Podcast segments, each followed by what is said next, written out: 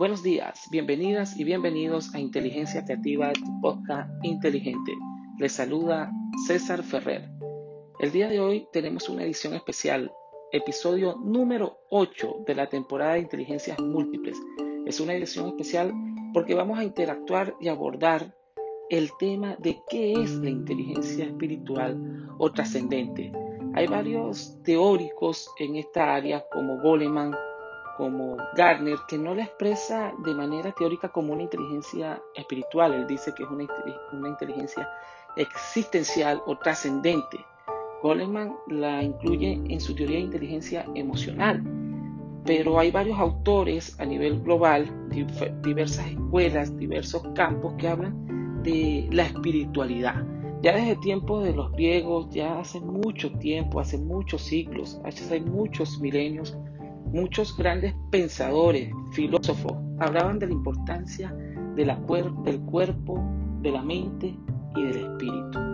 Y siempre el ser humano ha estado buscando el espíritu, enriquecer el espíritu, esa parte espiritual que no comprende los razonamientos comunes, esa parte espiritual que no comprende un concepto breve o complejo, es algo que va más allá, es algo que, todo ser humano en algún momento ha experimentado y si lo experimenta a diario, es mucho mejor.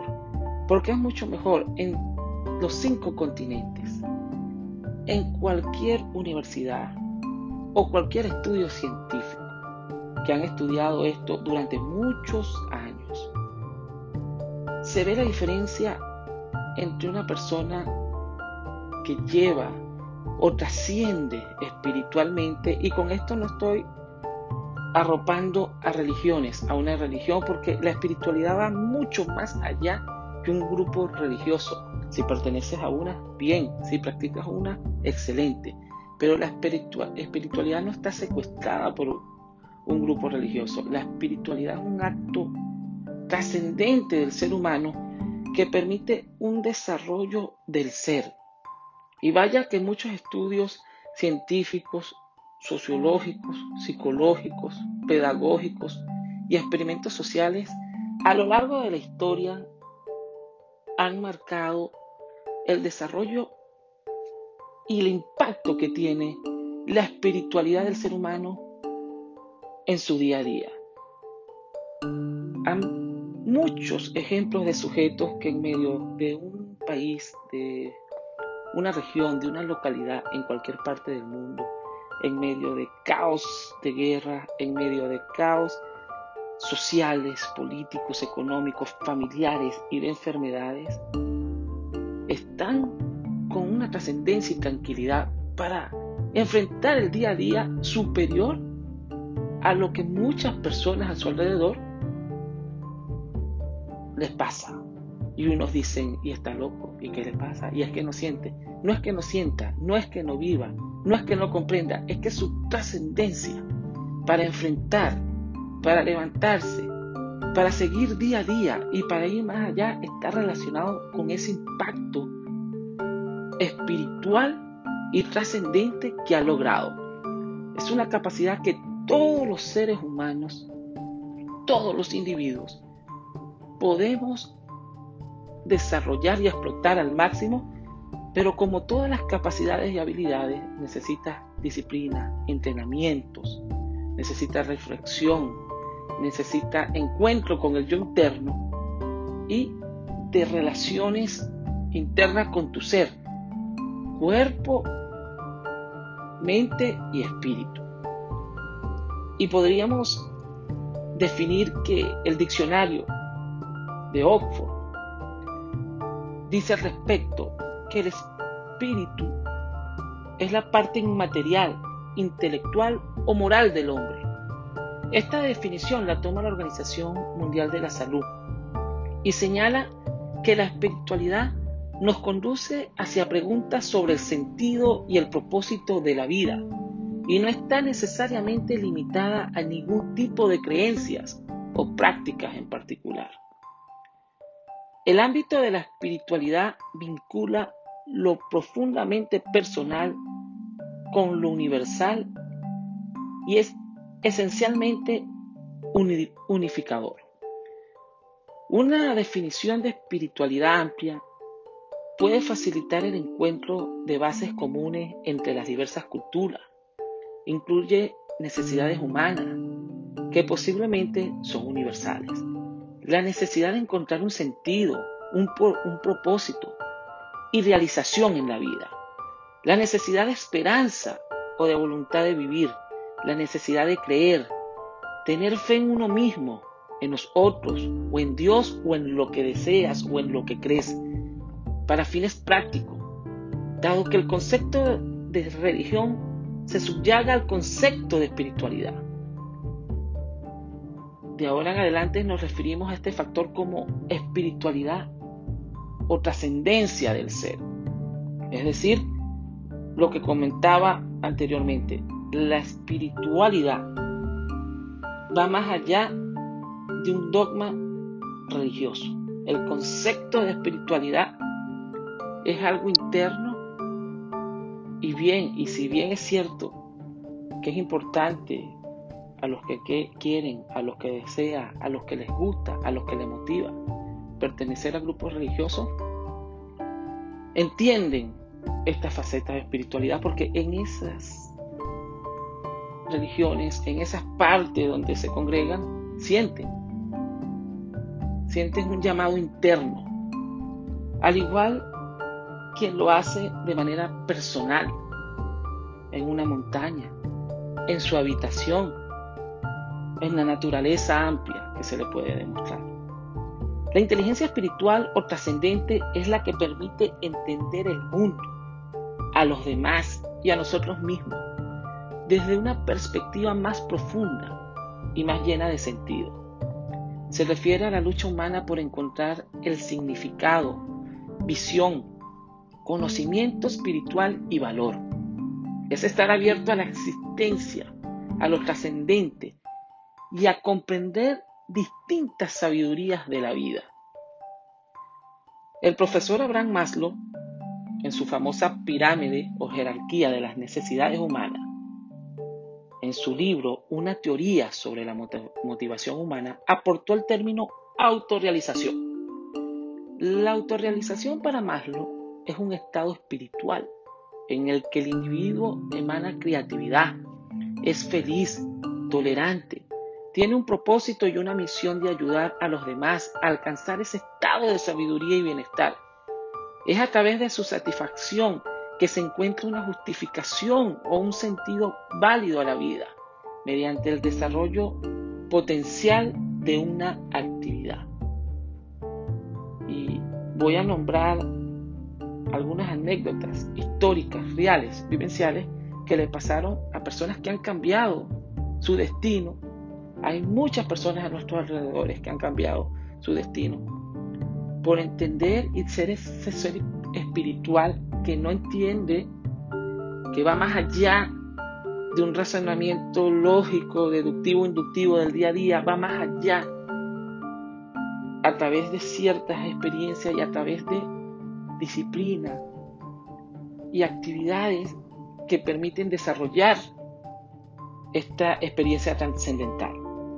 Culminada la Segunda Guerra Mundial, el doctor Víctor Frank, sobreviviente de los campos de concentración, le surge la idea de un inconsciente espiritual. En este inconsciente en donde es donde tendría cabida una moralidad y una creencia o, religiosidad inconsciente.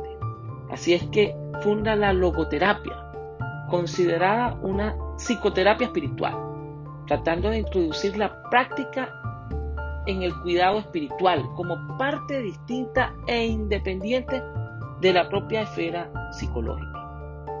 El psicólogo Garner llegó a referirse en su teoría de las inteligencias múltiples a un tipo de inteligencia a la que denominó inteligencia existencial o trascendente.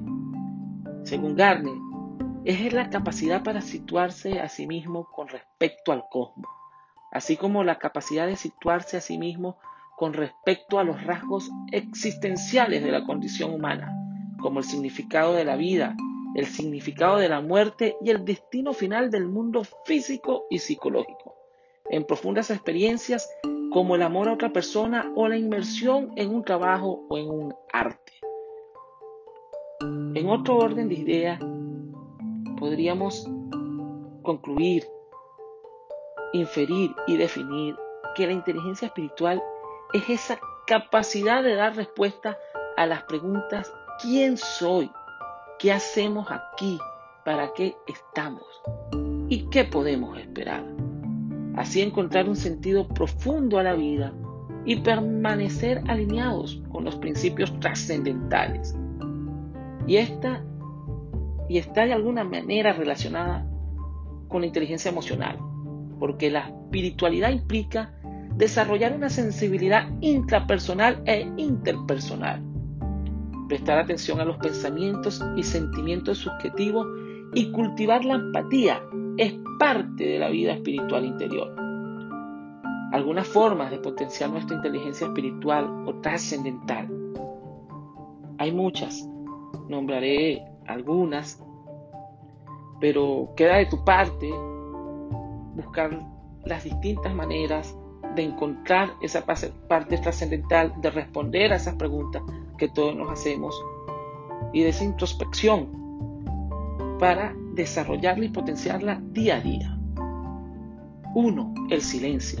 ¿Por qué el silencio? Pues es fundamental para conectar con esa parte de nosotros, bajarle a los ruidos del día a día, a la TV, a la radio, música, a las redes sociales, entre otros.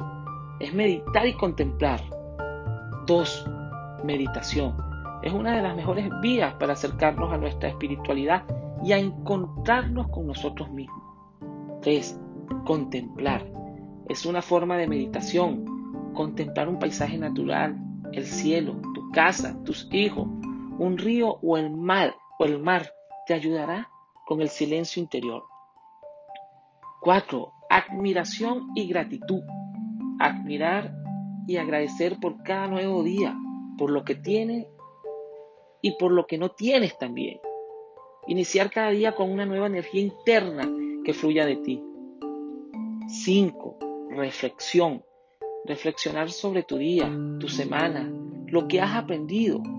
¿Estás o no estás cerca de trabajar tu inteligencia espiritual?